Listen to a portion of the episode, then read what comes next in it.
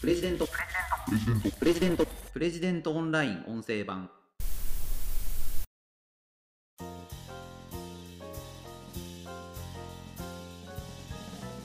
源頼朝が祈ったのは神ではなかったようです。プレジデントオンライン編集長の星野貴彦です。この番組はプレジデントオンラインの配信記事の周辺情報や解説をお届けしています。今回紹介する記事は NHK 大河ドラマでは描きづらい。鶴岡八幡宮が明治維新の10日間余りに受けた痛恨の一撃という記事です。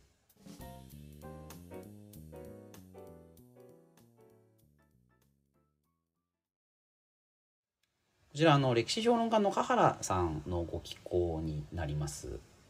鶴岡八幡宮。あの今年の NHK 大河ドラマが「鎌倉殿の13人」というものでしてまああのこれまでと違う描き方がされているというのでは一部で話題を集めていますがあのこちらのまあ舞台というかですねまあこれでたびたび出てくるのは源頼朝の、まあ、菩提寺というんですかねあもうちょっと寺って今言っちゃってますけれどもまあとにかくあの源氏が大切にしたのがこの鶴岡八幡宮だったというふうに言われています。八幡宮というのは、まあ、神社ですよね。で鎌倉武家社会の拠り所だったというふうに言われるんですけれども、まあ、これがですね実は寺だったんだというのがこの香原さんが書かれている記事の、まあ、主張になります。寺だった。まあ、あのこれまあ結構歴史に詳しい方だったらよくご存知のことだと思うんですが日本で、まあ、古来からある宗教というのは神社神道になるわけなんですがこの神道の後にあの聖徳太子ですよね。それがあのまあ浸水してというかこれを広げようとしたのが仏教でした。あのその時蘇我氏と物部氏が争ったなんていうのは我々も歴史の教科書で習ったことがあることだと思うんですけれどもそういうようにですね、ま、神道の後に仏教が入ってきたわけなんですがその後日本の神道というのはというか日本の仏教というのは、まあ、神仏集合神仏混合そんな言い方されますけれどもほとんど一体のものとして広がっているんですよね。だから特にこの鶴岡八幡宮もそうだったんですけれどもどこまでが寺でどこまでが神社かっていうのははっきりしなかったというふうに言われています。まあ言ったらですね八幡宮寺鶴岡八幡宮寺というお寺さんだったと、まあ、そんなことがですねあの領女入道親王という京都のですね、まあ、高名な僧侶がそういう書を残していたりもするそうなんですよね。でかつてですねあの鶴岡八幡宮には、まあ、お寺にある仁王門があってですねごま堂があってそこには五代尊像があってですね四天王像もそこにあったと。で他にもですねあの仏塔が立っていてかなりですねしっかりしたお寺さんだったということが、まあ、かつてのですね江戸時代の絵図に残っているということなんですよね。でただ今ですね鶴岡八幡宮に行っても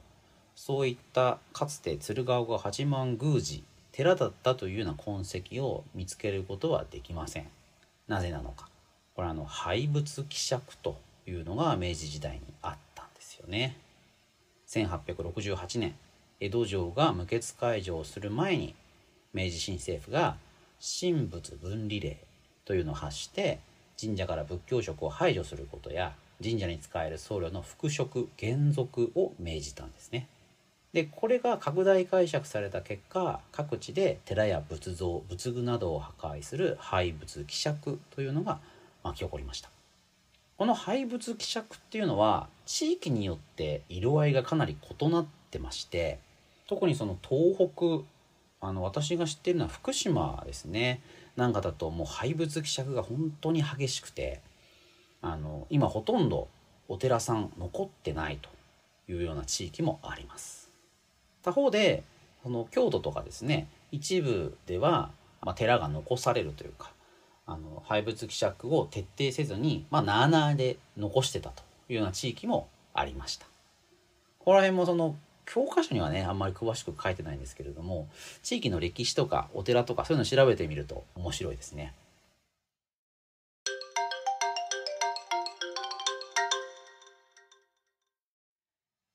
でですねあの鶴岡八幡宮では神仏を切り離すということが、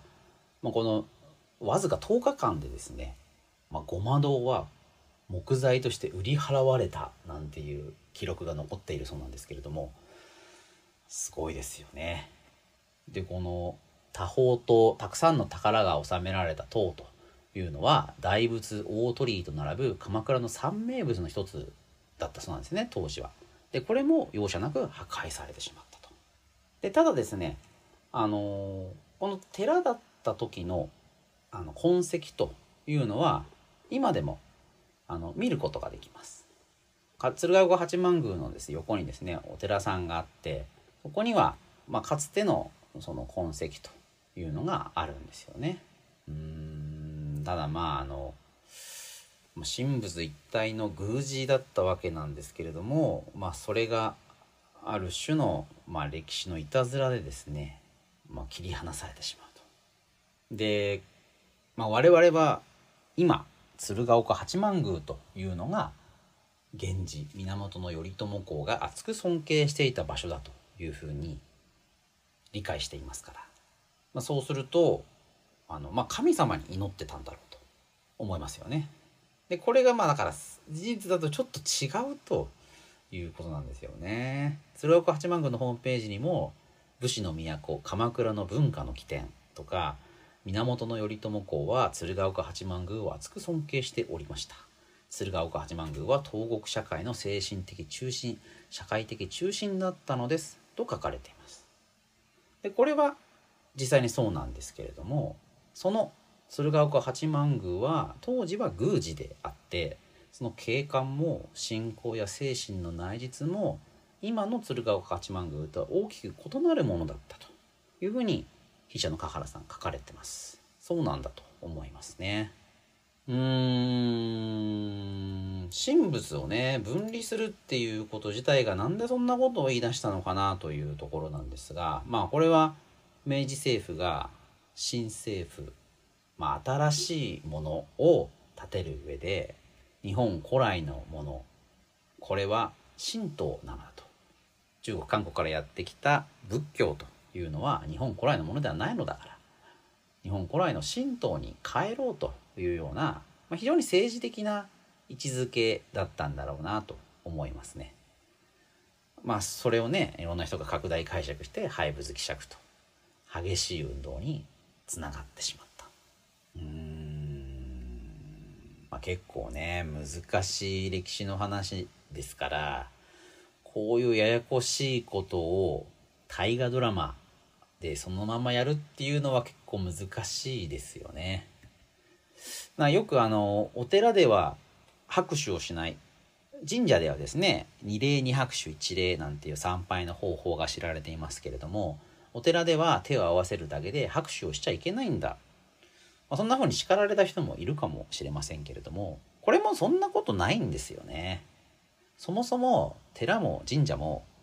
まあ、ほとんど一緒のものだったわけですからどちらかで手を叩いちゃいけないとかどちらかでは手を叩くなんていう参拝の方法は、まあ、ある種後からですねこれつけられたもので特に明治以降あのそういう参拝の方法っていうのを細かく規定することによってうちは寺だとかうちは神社だっていうのをはっきりさせたんですよね。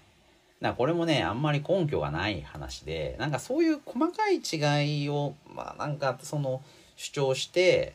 なんかああだこうだやるっていう、まあ、ちょっと共愛さが残っているのでまあだから「鎌倉殿の13人」を見る時にもあまり歴史的な事実がこうだとかそういうことに知事目くじらを立てずにですねドラマそのものを楽しむという方向で見た方が、まあ、本当はいいのかなというふうに思います。ただまあねあのこういう本格的な歴史物語大河ドラマっていうのは他の局ではやってませんし NHK の看板みたいなところもありますし歴史交渉どうなってるかっていうのは毎回話題になりますから、まあ、こういうのね気になる人もいるのかなというふうに思います。サブテキストとしてねあのこちらの記事もぜひご覧いただければと思います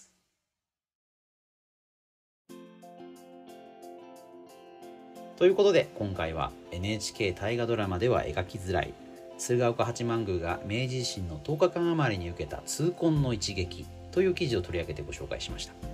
それではまた次回お会いしましょう。レジデントオンライン編集長の星野貴彦でした。